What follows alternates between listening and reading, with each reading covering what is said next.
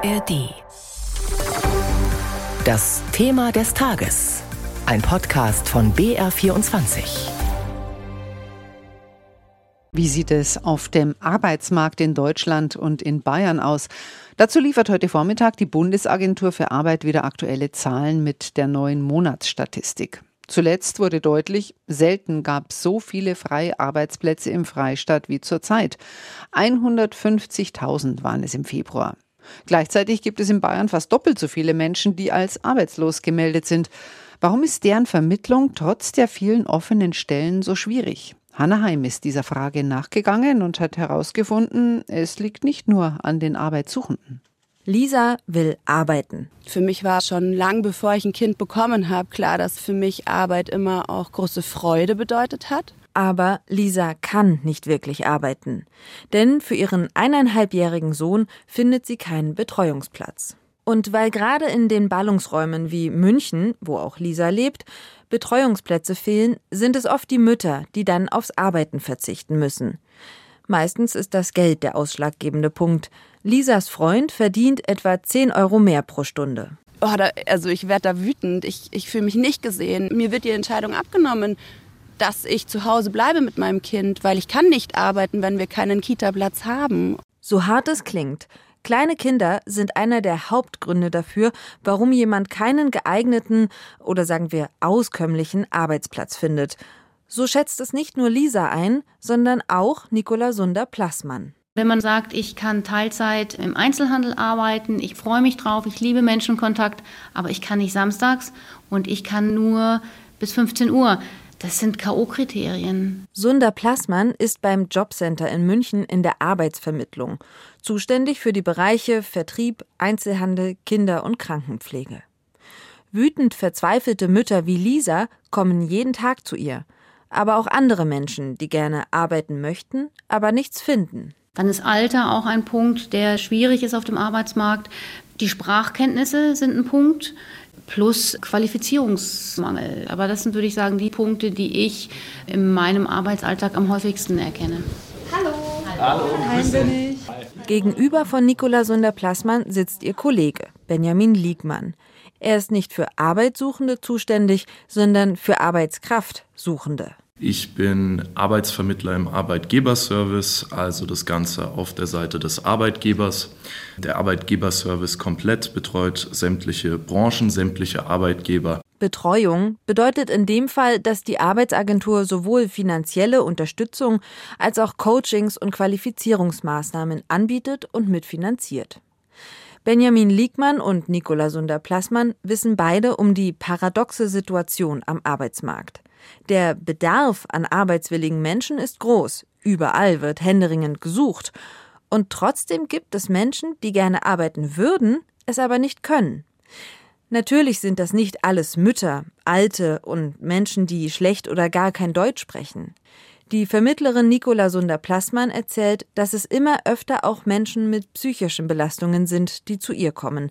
Aber sie bleibt dabei. Es ist schwierig. Es ist wirklich, wirklich schwierig. Ich empfinde den Arbeitsmarkt in München als schon wirklich manchmal ein bisschen garstig diesen Gruppen gegenüber. Weil ich mir denke, wenn ihr mehr flexibel wärt, dann würdet ihr viel mehr Mitarbeiter gewinnen können. Flexibilität. Damit spricht Sunder Plassmann einen Punkt an, der auch Benjamin Liegmann auf dem Herzen liegt. Nicht etwa, weil er diese Flexibilität auch von den Arbeitssuchenden fordert, sondern von seinen eigenen Kunden, den Unternehmen. Manche von ihnen, sagt er, hätten irgendwie die Veränderungen der letzten 30 Jahre nicht mitbekommen. Der Arbeitgeber ist am Zug, sich attraktiv zu präsentieren. Es herrscht ein Bewerbermarkt, also eigentlich ein Markt, der günstiger für die Bewerberinnen und Bewerber ist. Ja, und wo der Arbeitgeber ansetzen kann, Arbeitszeit, Gehalt, Benefits insgesamt, Homeoffice, da wo es möglich ist natürlich. Nur leider übernehmen junge Mütter oft genau die Jobs, in denen kein Homeoffice möglich ist im Supermarkt an der Kasse zum Beispiel oder im Reinigungsservice, in der Gastronomie, in der Kinderbetreuung oder im Vertrieb. Alles Berufe, in denen vor Ort gearbeitet wird. Die Vermittlerin Sunda Plassmann glaubt, etwas mehr Mut von den Arbeitgebern könnte die Not auf beiden Seiten schon lindern. Das Unternehmen in dieser Arbeitszeitenzugestehung sich trauen, auch mal zu sagen, ja, Das wird dir jetzt auch mal vertraglich zugesichert. Wenn ich am Samstag nicht arbeiten kann, dann ist es auch okay. Dann machst du eben Montag bis Freitag. Das schreibe ich jetzt in den Arbeitsvertrag rein. So, das trauen sich viele nicht. Einzig in den Unternehmen, wo besonders großer Mangel herrscht, sind Chefinnen und Chefs eher bereit, sich den Bedingungen der Arbeitssuchenden anzupassen. In der Pflege zum Beispiel oder in anderen Gesundheitsberufen.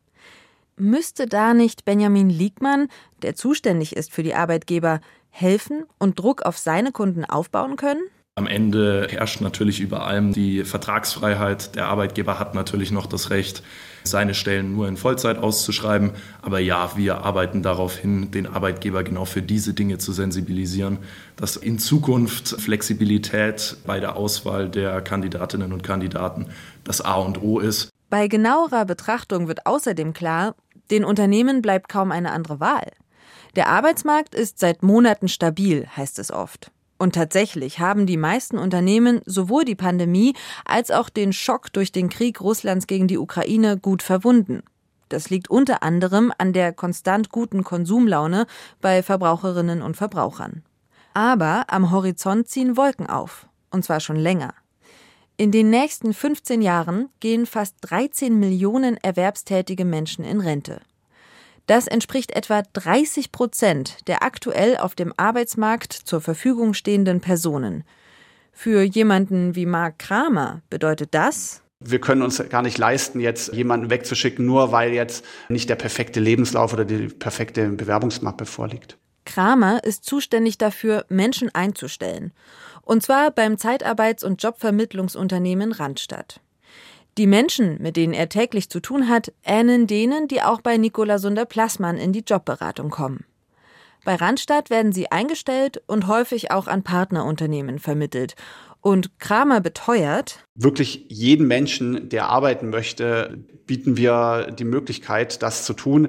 Vielleicht absolute No-Gos sind, wenn jemand alkoholisiert zu einem Vorstellungsgespräch erscheint oder wir merken, dass die Person eigentlich gar keinen eigenen Antrieb hat, dann wird es schwierig. Aber weil ansonsten alle mit anpacken können, dürfen und sollen, lenken inzwischen auch die Betriebe immer öfter ein. Besonders viel werde getan, um angelernte Beschäftigte weiterzubilden und noch stärker zu qualifizieren.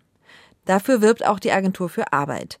Ähnlich sieht es auch beim Thema Sprache und Ausbildung im Betrieb aus. Und? Junge Frauen sind meistens gut ausgebildet, haben ein hohes Qualifikationsniveau und eigentlich insofern sind sie eine sehr interessante Zielgruppe für Arbeitgeber. Und ich nehme schon wahr, dass immer mehr Unternehmen, weil sie sich einfach extrem schwer tun, dann auch die Arbeitsplätze umbauen, dass das vielleicht auch besser passt. Verkürzte oder verschobene Schichten seien immer öfter zumindest denkbar, erzählt Kramer. Damit noch einmal zurück zu Lisa. Ihr Wille zu arbeiten war stärker als ihre Wut. Inzwischen ist sie an ihre alte Stelle zurückgekehrt. In Teilzeit arbeitet sie jetzt in dem Theater, wo sie schon vor der Schwangerschaft gejobbt hat. Die Betreuung des Kindes managt sie mit ihrer Mutter und ihrem Freund. Ihr Fazit nach einigen Wochen als Mutter im Job? Probier's einfach aus, weil die Leute nehmen dich mit Handkuss. Es sei denn, sie sind total falsch eingestellt, aber dann bist du da nicht richtig, weil sie sollten das wertschätzen, was du gemacht hast und dass du als Mutter eben nicht auf der Couch lagst und gechillt hast, sondern ein Unternehmen geführt hast. Ja. Das war ein Beitrag von Hanna Heim.